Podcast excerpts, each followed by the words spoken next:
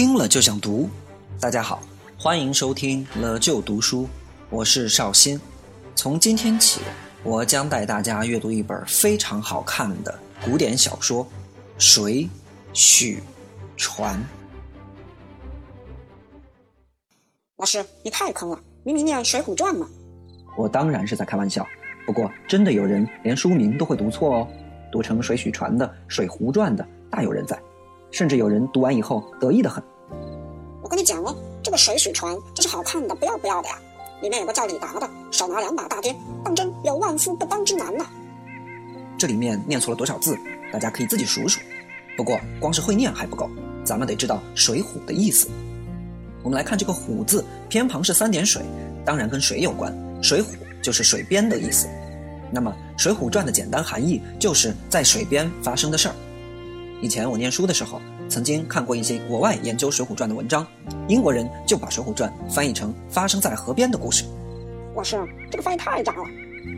当时我也这么想，英国人真是太土了。直到我看到了德国人的翻译，在德文的译本当中，这本书的名字叫做《强盗和士兵》。其中的每一回都有一个很神奇的题目，比如说智取生辰纲就被翻译成强盗们设置的圈套，武大郎和潘金莲那回更可怕，被翻译成只会卖大饼的矮子和天天往外跑的美女。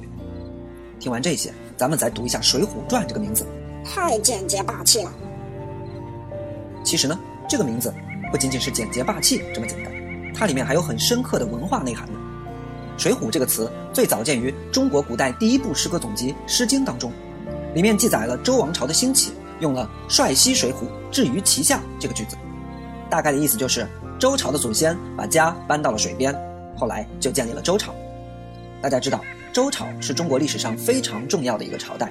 今天我们中华民族被称为礼仪之邦，而多数礼仪的传统就都是从周朝传下来的。那么，水浒代表的正是这样一个礼仪王朝的兴起。如此看来，本来是一群好汉在水边起义、打家劫舍、劫富济贫，作者却也称之为水浒，是不是巧妙地表达了作者对他们的肯定呢？那么，《水浒传》的故事到底是发生在哪个水边呢？老师，我知道是梁山伯。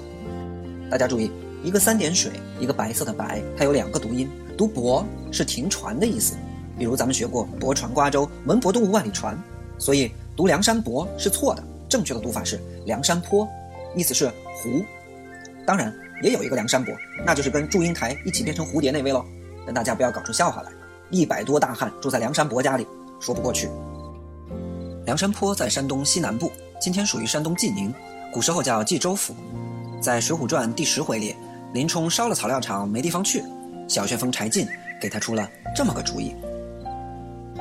柴进道：“既是兄长要行，小人有个去处。”作书一封与兄长去，如何？林冲道：“若得大官人如此周济，叫小人安身立命，只不知投何处去。”柴进道：“是山东济州管辖一个水乡，地名梁山坡，方圆八百余里，中间是宛子城、了儿洼。如今有三个好汉在那里扎寨，为头的唤作白衣秀士王伦，第二个唤作摸着天杜迁。”第三个唤作云里金刚宋万，那三个好汉聚集着七八百小喽啰，打家劫舍，多有做下弥天大罪的人，都投奔那里躲灾避难，他都收留在彼。三位好汉亦与我交厚，常进书间来。我今修一封书，与兄长去投那里入伙，如何？林冲道：“若得如此顾盼，最好。”这是《水浒传》里第一次提到梁山坡。细心的同学可能会注意到，怎么这会儿在梁山上的是三个稀奇古怪的人呢？一个叫杜迁，一个叫宋万，看这千千万万的就知道是跑龙套的，外号分别叫做摸着天和云里金刚，听着挺神气，其实就是说俩傻大个。为首的那个听着倒是耳熟，好像挺有名，王伦。哎，我知道了，大师李白曾经给他写过一首诗，叫《赠汪伦》啊。桃花潭水深千尺，不及汪伦赠我情。哎，等等等等等等，别弄错了。李白那个叫汪伦，这个叫王伦，一个唐代，一个宋代，前后差了四百年呢。这个王伦外号白衣秀士，是个落地秀才，参加高考好几年都没考上，跑到山上当大王去了。这王伦乃是梁山上的第一任寨主，后来因为心眼太小，被林冲干掉了。接替他的叫晁盖，外号托塔天王。哎，老师，这个我知道。这托塔天王我太熟了，他有仨孩子，最小那个叫哪吒。呃，又串到《西游记》上去了。这晁盖啊，本来是个乡长，邻村闹鬼，找人造了个青石宝塔放在河边。大家知道，天王盖地虎，宝塔镇河妖啊。这宝塔一盖啊，就把这河妖赶到晁盖村里来了。这晁乡长一生气，自己一撸裤腿，跨过小溪，跑到邻村，把塔给搬回来了。因此，人送外号呃“搬塔”啊，不是托塔天王啊，是这么来的。那后来，晁盖当了梁山的第二任寨主，堂上挂了个大牌子，叫做“聚义厅”，可见晁盖是个很讲义气的人，像王伦一样心胸狭窄。只可惜啊，晁盖不光心眼子大，这脸盘子也够大的。后来打仗的时候，被敌人一支毒箭正中大脸，翻身落马，毒发身亡。晁盖死后，第三任寨主就是宋江。宋江当上寨主以后，撤了聚义厅的牌子，改为忠义堂。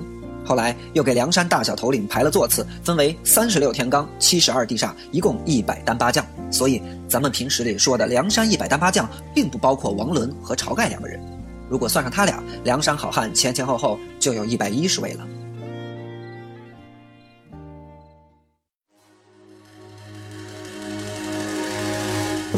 了就读书，听了就想读。收听更多读书节目，请关注本文微信公众号。获取更多语文资料干货，请扫图文下方二维码进群。梁山一百多好汉，个个都是角儿。且不说怎么才能把所有人都写好，光是决定先写谁就够难的了。有意思的是，《水浒传》里最先出场的梁山好汉，既不是排行第一的宋江，也不是前两任寨主王伦或者晁盖，而是排行第二十三的一条好汉，唤作天威星，人称九纹龙史进。诶，为什么要先写史进呢？老师，我知道写《水浒》的施耐庵是乔丹的球迷吧，所以选了二十三号。呃，你这个答案也是够溜的。老师，我知道这是谐音，史进嘛，就是用力那个使劲，所以肯定是施耐庵在想先写谁的时候使了老劲了，最后想成这么一个名字的。呃，我们先不谈这些神奇的思路，咱们来看一看大才子金圣叹是怎么说的。老师，金圣叹是谁啊？金圣叹是明末清初的超级才子，最喜欢评点历代作品。曾经有人说，书一定要自己读，要是读别人评点过的书，就好像吃被别人嚼过的东西一样，咦，太恶心了。可是这金圣叹就太厉害了，他自己嚼过的东西卖的比刚做出来的还好。但凡是他评点过的书，所有的人都抢着读，并且一边读一边点头。哦，原来这个味儿这么好啊！今天我们的了就读书是听了就想读，以前金圣叹的评点是评了就想读。那么后来甚至出现了很多的盗版。哎，比如明明是刚做出来的新菜，非要贴上一个标签，写上这是金圣叹他老人家嚼了十五遍的，然后轰的一下，所有人上来马上抢光卖光，可见金圣叹的评点有多厉害。他曾经在古往今来的各种作品当中选了六部他认为最有才的，称为天下六才子书，准备一一评点。啊，这六部书呢，分别就是《庄子》《离骚》《史记》《杜诗》《水浒》《西厢》，因此《水浒传》又被称为第五才子书。哎，可惜啊，金圣叹死得早，没有把六部全部评完，只评点了《水浒传》和《西厢记》这两部。所以这次我给大家推荐读《水浒传》的版本，就是金圣叹嚼过几十遍的，上面还留着他老人家的余味呢。希望大家好好珍惜哦。金圣叹在评点《水浒传》第一回时，提出了两个很重要的问题：第一，梁山好汉一百多，为什么先写这个史进呢？对此，他的解释是：史就是历史，进。就是进一步，更深一步。清代有部非常著名的小说叫做《儒林外史》，在他的序言里面有这样一句话：“拜官为史之支流，善读拜官者，可进于史。”什么是拜官呢？拜官是跟正史的史官相对的。正常的史官记载的是朝廷正史，但是拜官记载的是民间八卦。有人认为小说就是从拜官的记载当中发展出来的，所以小说又被叫做拜官野史。《儒林外史》序言中的这句话，意思就是会读小说的人往往能够从小说当中读出当时的历史，而且有的小说能够比历史更加深入。这句话今天想想也很有道理。你去读记载拿破仑复辟的历史书，远远比不上你读一本大仲马的《基督山伯爵》给你的印象更深刻。《水浒传》也是如此。咱们读史书固然也能知道北宋末年朝廷昏暗，民不聊生，但远远不如读《水浒传》时了解的深刻和透彻。所以金圣叹说，史进这个名字就是作者在告诉读者，他要写的这本小说要讲的这个故事近于史也，比史书更进一步，更加深刻。当然，这只是金圣叹的看法，只能算一家之言，但能提出这个问题已经非常了不起了。大家都读《水浒》，但很少有人能够想到，哎，为什么梁山好汉一百零八要先写一个叫史进的呢？真正的读书啊，其实就是这样一个发现问题，再通过自己的思考来解决问题的过程。刚才我们说到，金圣叹在评点《水浒传》第一回时提出了两个问题：一是梁山好汉里为什么先写史进？这个问题咱们讲过了。还有第二个问题，那就是整本《水浒传》里写的第一个人又是谁呢？为什么要先写他呢？翻开第一回，咱们会读到这样一段文字。话说，故宋哲宗皇帝在时，其实去仁宗天子已远。东京开封府汴梁宣武军便有一个浮浪破落户子弟，姓高，排行第二。自小不成家业，只好刺枪使棒，最是踢得好脚气球。京师人口顺，不叫高二，却都叫他做高俅。没错，《水浒传》里写的第一个人就是他，高俅。这高俅本是一个只会踢球和耍流氓的混混，后来却成了殿帅府的太尉，掌管禁军，大概就相当于今天的北京军区总司令。梁山上的很多好汉，像林冲、鲁智深、杨志等等，都是因为得罪了高俅而最终被逼上梁山。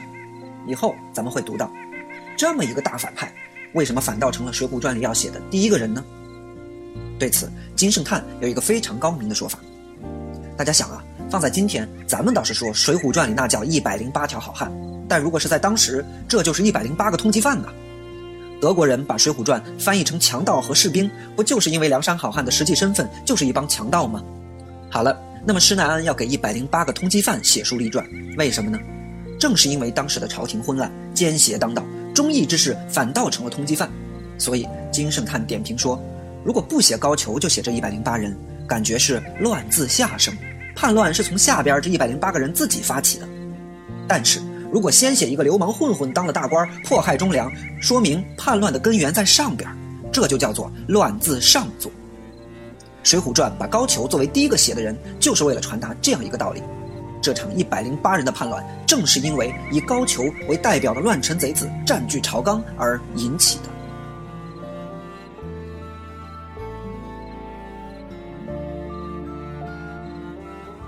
听了就想读，感谢收听了就读书，我是绍兴，今天我们就读到这里，咱们下期再见。了就读书，听了就想读，收听更多读书节目，请关注本文微信公众号，获取更多语文资料干货，请扫图文下方二维码进群。池塘边的榕树上，知了在声声叫着夏天。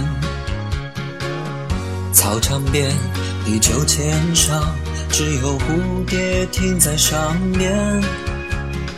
黑板上老师的粉笔还在拼命叽叽喳喳写个不停。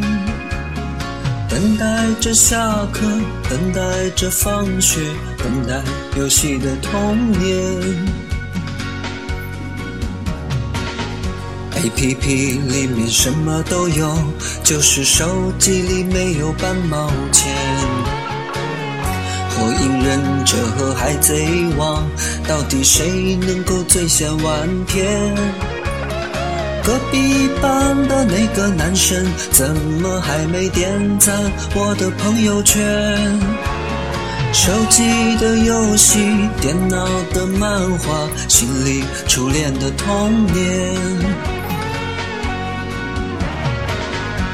总是要等到睡觉前才知道功课只做了一点点，总是要等到考试以后才知道该念的书都没有念。快听了就读书。一寸光阴一寸金，老师说过寸金难买寸光阴。